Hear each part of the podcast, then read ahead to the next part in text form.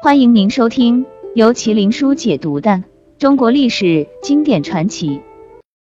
大家好，我是麒麟书。三国时期人才辈出，而最耀眼的只有两种人，一种是名将，另一种则是谋士。关羽在三国历史上一直以忠义著称，在他死后变成了万民膜拜的神圣偶像。那么在三国时期，到底有没有看不起关羽的将军呢？答案是。有，不管是在《三国演义》还是在《三国志》中，发现真正能与关羽实力相当，且又看不起关羽的，只有两个人。第一个就是吕布。说到吕布，首先会想到人中吕布，马中赤兔。吕布擅长骑马和射箭，赤兔马能日行千里，也能夜行八百。吕布得知更是如虎添翼，而且吕布的剑法更是高超。吕布凭他精湛的剑法，平息了一场战争。这就是著名的辕门射戟，因为吕布的神勇也被称之为飞将。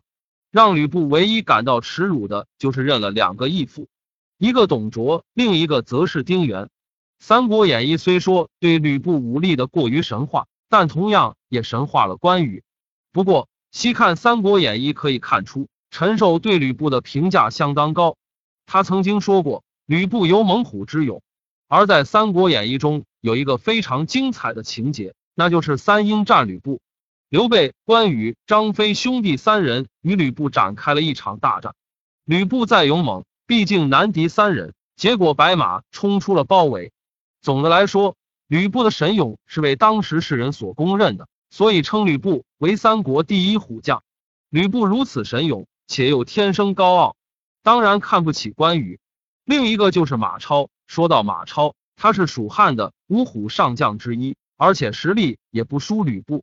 人们常说，三国前期主要看吕布，后后期主要看马超。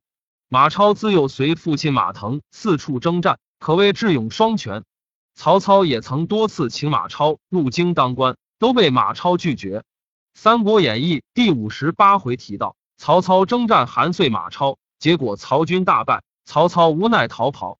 马超则带领大军紧追其后。马超大喊道：“穿红色袍子的是曹贼，杀曹贼！”